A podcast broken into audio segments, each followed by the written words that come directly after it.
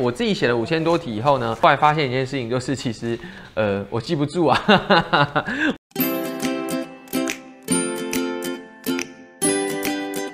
呃，接下来要讲的是同学们很在意的另外一个问题啊，就是呃，到底要要怎么记忆的问题。因为我自己写了五千多题以后呢，最后的结果就是呢，后来发现一件事情，就是其实呃，我记不住啊，我其实不是一个记忆力非常好的人呐，所以相对来讲呢，就是呃，我那时候记不住，而更不要讲，其实还有法序，我我的法序写了三千多题哦。哦，刚刚那个法序写了三千多题，所以其实不是只有政治学而已。不过它的念书方法比较不一样，而且我现在没有在教法科，所以我就这个东西我就不容述。但学科的部分，我觉得就蛮好用的。但是我很快觉得我自己记不起来，记不起来怎么办呢？那么，呃，后来就会出现一个我最近在跟同学们讲的一个方法啊。首先就是，呃，我自己发现啊，记忆有两种简单的方式。对，第一个同学说的对啊，是树状图。树状图是一个好用的方式啊。如果有一个东西是死背的话呢，死背的部分就是画树状图之后呢，然后接下来背那个树状图，开始呢用那个纸啊盖住之后呢，一层一层的背。但其实我我当时做的更多的事情是另外一个，因为我发现真治学，我很快发现一件事情，真治学好像没有办法死背，所以呢，我后来用的树状图，我那时候用的比较多在法序啊，因为我觉得法条的层次很明确，但真治学感觉起来就是好像他想到要考什么就考什么。后来我发现社会学也是这样啊。那么在准备的时候呢，就会出现一个问题，就是我就开始去想啊，就是呃每一个章节里面呢。有哪些名词？因为我准备的时候，我常会跟同学们讲，解释名词是重点，所以呢，我都会用解释名词呢作为起点，然后我就开始呢，呃，去用章节去想，第一章里面呢有哪些名词，然后第二章有哪些名词，我先把名词写出来。写完之后呢，呃，尤其是我刚看完，我一定会做这件事情。然后我常会跟同学们说啊，其实像现在，刚刚有同学说。老师啊，那现在呢还要差差三个月哦。那么在这三个月当中，基本上我要怎么样准备考试？我会跟同学们说，其实我自己是觉得啊，呃，就我个人的记忆取向来说，我考前两个月记忆力会比较好。但是呢，如果现在是超过两个月以上，如果背的话，我容易忘。那么我会在这个阶段，就是剩三个月的第一个月呢，会去处理一些就是需要理解的东西。那理解的东西有可能，譬如说，如果我我我做考试的时候，那时候其实我是没有听录音档啦，虽然我都有录音。你们有听吗？你们确定你们都有听录音档吗？哈，其实其实我们 可怕的真的学，我自己以前当考生的时候，真的每堂也都有录，但我后来当我所有考试全部考完以后，我发现我 我都没有听。好，但是如果呃，就是像那个时候在法序，我刚好没有上课，我觉得需要理解的东西，我会在离考试比较远的时候呢，花时间去理解它。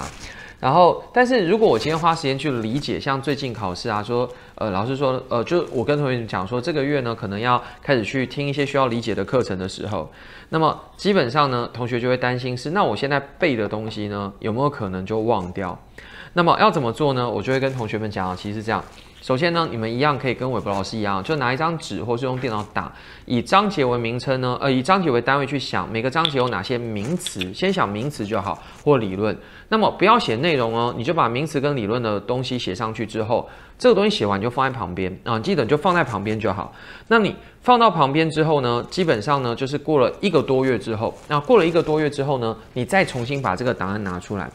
拿出来你会发生什么事情呢？你会开始去一个个去对。那那个里面的东西，其实是我一个多月之前我记得的东西，这个还蛮重要的啊。我常跟同学讲是，就是记忆这件事情呢是会剥落的啊，就好像一个一面墙。然后这面墙本身呢，我想要去就是油漆啊，就一直涂油漆。那涂油漆的时候呢，我有一种感觉，就是我的油漆已经涂完了。但是涂完了之后呢，基本上呢，好像有些地方剥落了。那么剥到底在哪里剥落，我也不知道。所以呢，每一次呢，在重新去写这个东西的时候呢，就有一种感觉是我会不会一直忘，就很没有安全感。那么做这个，我们讲说这个。单元名词的部分呢，就是每个单元名词写出来的时候，是让同学们不管过多久都可以记得，是我刚背好的时候，我记得哪些东西。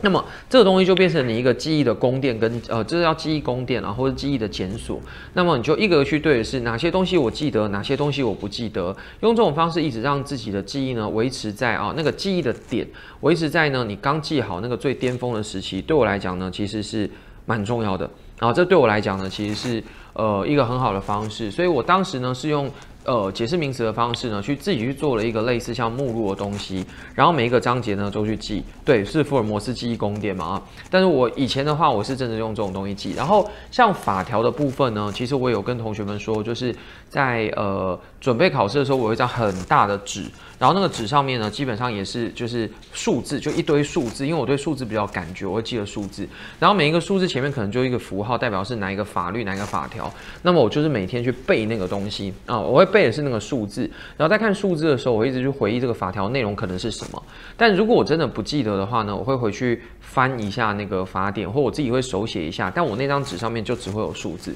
好，那么我务必确保自己在考试的时候，我写的法条号呢是绝对不会错的，因为我。吴老师，就是我自己当时觉得我写申论题有一个有一个问题，就是如果我写的东西没有根据，我会觉得自己写的很虚。哦，我知道里面有一些同学应该也是这样，就是在在写的时候呢，呃，写作文大家都会，但是如果你没有根据，譬如说你没有法条，你没有要件，你没有解释名词，你没有学者，呃，就韦博老师来讲啊，在论述的前半段会觉得好像写不出来。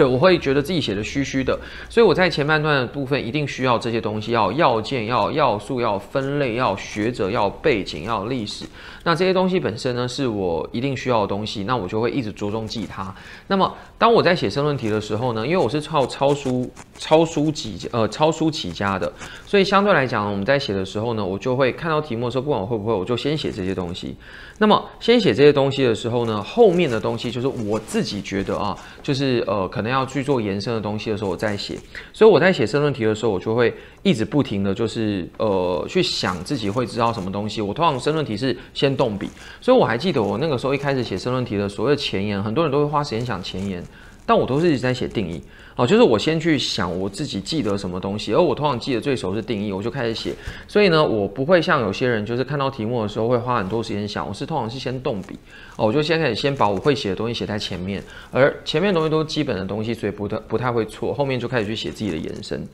数字的部分主要讲的是。呃，法条号哦，那时候记的数字是法条号，对，因为我自己本身就是呃，如果觉得自己没有写那个法条号之前，那个以我国现行实务法律规定，我自己会觉得有一点太。虚啊，我自己会觉得有点太虚，所以我会去记这个东西。所以我会把我觉得我需要记的线索呢写在纸上面，然后一直不停的去记呢。那要写什么东西？所以你们有的时候看到 抄书起家，对我就是抄书起家的人呢。对，然后呢这些东西本身呢就变成我的一个记忆的一个模板，然后再配合上，其实因为我后来发现学科主要都是那个 SVO 嘛，就是主词、动词、受词，所以你们可能有些同学听我讲过那个拆解式理解法，我就用这种方。方式去理解名词，所以当我有点不记得课本的名词的时候，我就会用 SVO 部分去扛。但是如果一个名词我单纯只是用 SVO 去记，而完全不是用学术定义去记的时候，我在写答案的时候，我会拿一些别的东西呢去补充。譬如说，我就会记他的学者，哦，我就会把那个学者记起来，至少那个内容看起来呢是有用，呃，就是学术的话来讲，这是我的一个呃的一个方式，所以。呃，我自己在准备考试的时候，因为那个时候在准备考试时间很短啊，你们应该知道，就是大概四个多月，快五个月。科目的部分的话呢，呃，那个时候科目比你们少啊，就是两科，所以其实在准备的时候真的是日以继夜的一直不停的用。然后大概前两三个礼拜呢，是呃，我刚刚讲过，就一开始的时候先去把那个名词记起来，然后相对来讲呢，就是在后面的我们讲说。呃，后面的东西我们讲说就是呃，譬如说名词啊或者什么东西的时候就开始抄书，抄书花我比较比较久的时间，但我是真的花很多时间在抄啊。那个时候就是我的笔记是很厚啊，就是这样一大叠一直抄，我抄书大概抄了一个月左右啊，一个月又多一点。在那之后我就没有再抄了，因为我觉得还好。